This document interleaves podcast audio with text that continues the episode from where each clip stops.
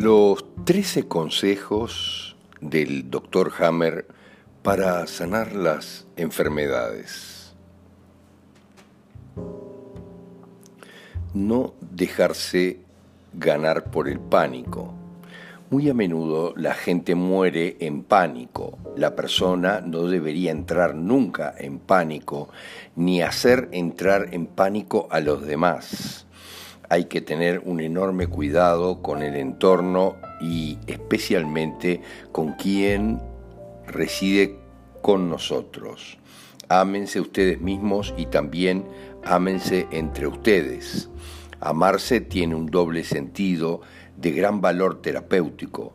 Si uno ama a sí mismo, primero no hará ningún conflicto consigo mismo, ni desvalorización, ni de culpabilidad.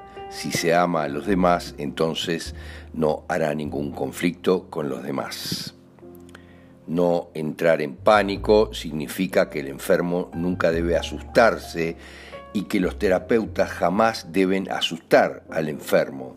De lo contrario, hasta un resfriado se vuelve incurable ya que provocará una generalización Entrar en pánico es comprarse un boleto de ida definitivo. Soportar la vagotonía.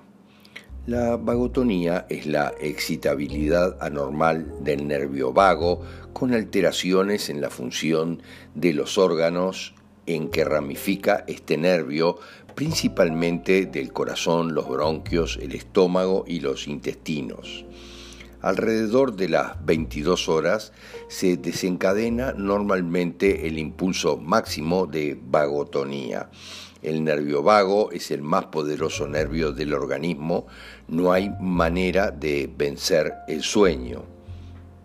Ese es nuestro ritmo ancestral. El hombre es un animal diurno en su código biológico de comportamiento antiguo de cuatro eras enormemente, está grabado que debe cazar, recoger frutos, actuar de día y reposar de noche. Es durante la noche que todo está automatizado para que el organismo concentre su trabajo en el tubo digestivo. Tenemos menos actividad cerebral cardíaca, respiratoria es normalmente por la noche que toda enfermedad se hará más insoportable porque es durante esa vagotonía que el cerebro repara mejor y puede haber más edemas. Se puede hacer algo para reducir esos edemas para que sea más soportable, pero solo reducirlos, porque si se impide que actúen, nunca se logrará la reparación, puesto que los elementos reconstructivos no llegarán a reparar. Todas las noches hacer el balance diario. Hay que saber si no se ha trabajado demasiado durante el día, si es así, reposo obligatorio el día siguiente para las enfermedades importantes como el cáncer, la fibromialgia, la artritis y muchas más. La persona debe curarse, puede hacer muchas cosas, pero debe ocuparse de su enfermedad por encima de todas las cosas. No debe esperar que alguien o algo lo cure, hay que motivarlo. Si hizo demasiado, debe reposar al día siguiente, porque de lo contrario entra demasiado en estrés, en actividad, con lo que el cerebro vuelve a la simpaticotonía, deteniendo la vagotonía, y allí se detiene la curación. Todas las mañanas tomar un lápiz y planificar su día hay que respetar el plan y prever al menos seis horas de reposo, además de la noche. Estas son reglas para los grandes enfermos y tienen que luchar contra sus angustias. El que está en silla de ruedas quedará siempre asistir a muchas reuniones para demostrar y demostrarse que puede hacer lo que todo el mundo es una reacción de escape, es un juego perverso. Hay que concentrarse en la curación porque esta es posible. Hay que evitar entrar en, el estrés de la acción. Con seis horas de reposo, además de la noche, tenemos suficiente vagotonía. El cerebro tiene la fuerza extraordinaria para curarnos a pesar de todo lo que hacemos contra eso entre los miedos, las peleas, los mensajes deprimentes o terribles que recibimos durante el día y a causa de las acciones.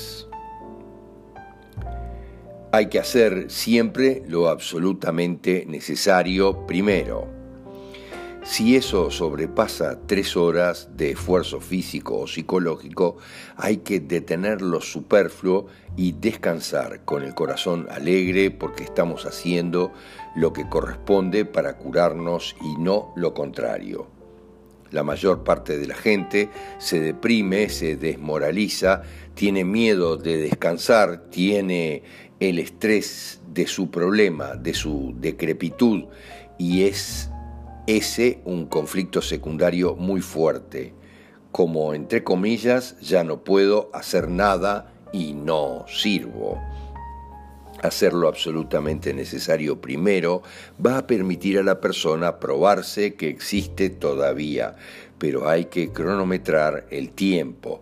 La persona enferma quiere demostrar que puede hacer, pero si pasa tres horas físicas o psicológicas, debe detenerse. Lo mejor es leer lectura liviana, divertida, ver películas divertidas y pueden verlas cuantas veces quieran en su día.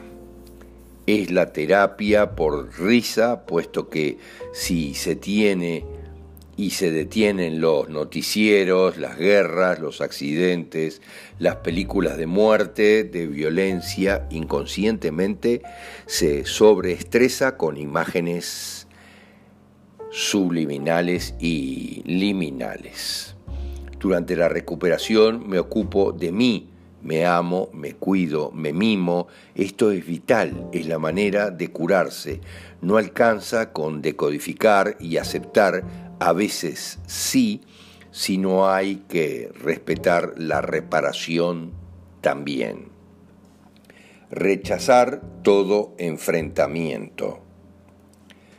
Recriminar, discutir en su entorno es uno de los mayores dramas que garantizan la recaída o la imposibilidad de curarse.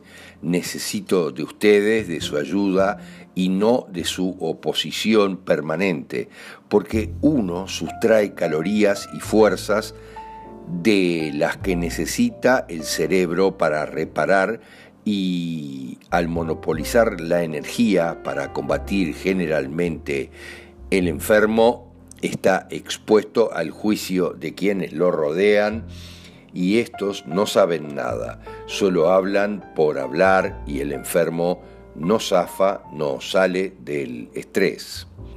Debemos entender que estamos hablando de una elevación en el nivel de nuestra conciencia. Privilegiar el reposo nocturno.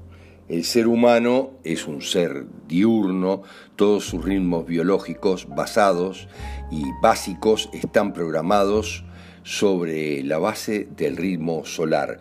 Por supuesto, puesto que la noche para el enfermo es normalmente el momento de mayor dolor y en algunos casos con la angustia inconsciente de si despertaré o no lo haré, es bastante difícil mantener esos ritmos hay que desdramatizar eso, puesto que no han hecho demasiado durante el día, no están lo suficientemente cansados para dormir bien de noche. Entonces, no hay que dudar en modificar el horario de sueño, debe privilegiarse el reposo nocturno en la medida de lo posible, pero si eso no es fácil, no hay que dudar en quedarse despierto hasta las 2 o 3 de la mañana mirando documentales o tomando algo que nos caiga bien. De ese modo, el enfermo sabe que por un buen rato no puede dormir, entonces aguanta hasta donde puede. Cuando pasa el periodo habitual de gran vagotonía y después de haberse dado el gusto de trasnochar leyendo, escribiendo o pensando sanamente, positivamente, sin estrés, allí se van a dormir y se levantan al mediodía. Después, a mediodía que mejoran, vuelven paulatinamente a una hora por día a su horario normal. Comer sanamente y liviano, ensaladas, frutas, cosas crudas o cocinadas a la parrilla para que sea fácilmente asimilable. Si come mucho, digerir le consumirá muchas calorías y es mejor guardar lo más posible para la sanación. Sanarse normalmente si aparece el dolor. Puede tomar remedios alopáticos o homeopáticos como es de costumbre, eso no pondrá la curación en peligro. Esperar pacientemente la verdadera mejoría. Si uno no se deja asustar por los pequeños o grandes inconvenientes de la reparación y espera, tomando el mejor reposo posible, la mejoría va a llegar. Si se pasó el punto culminante de la fase de reparación, la persona tendrá tantos edemas que puede haber manifestaciones molestas como dolores, vértigos, fiebre, si los edemas están en el tronco cerebral y malestares. Eso no debe asustar a la persona, no se trata de cosas graves, sino de esfuerzo de reparación.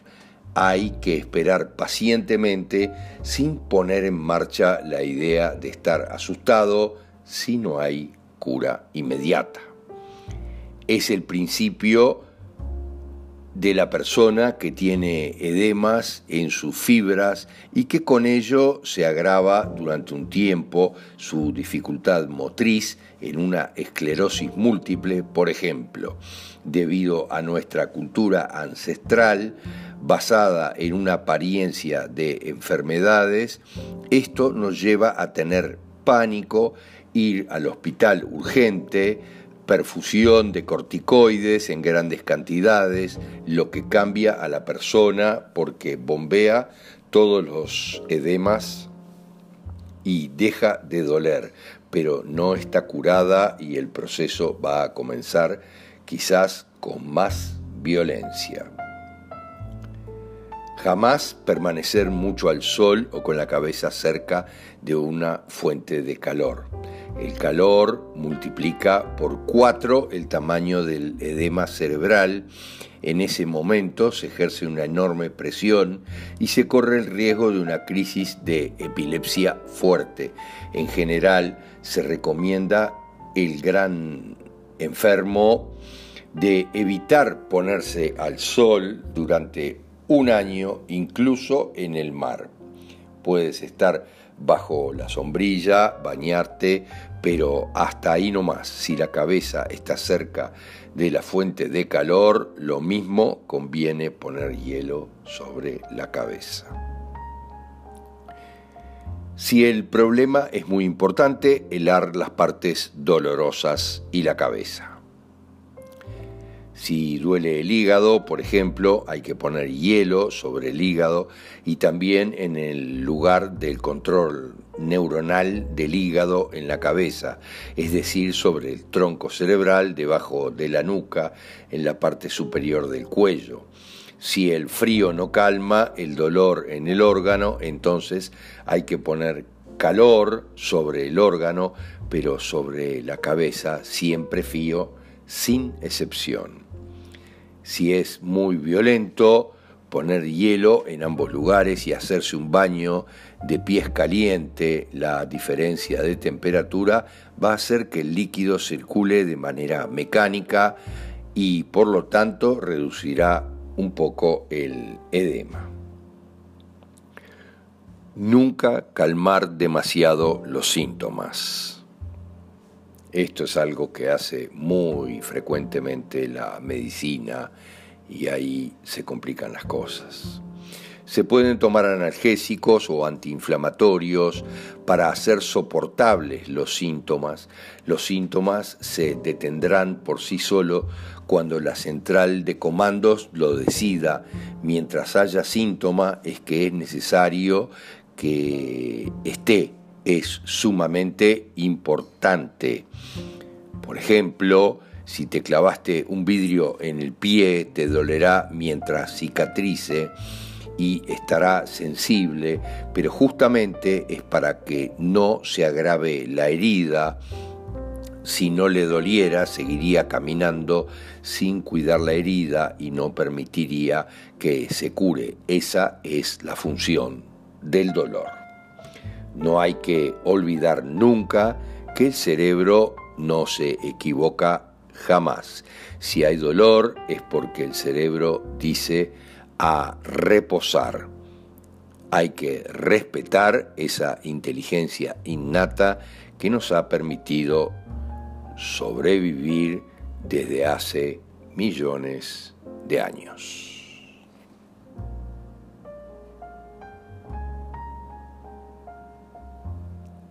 Gracias, gracias, gracias.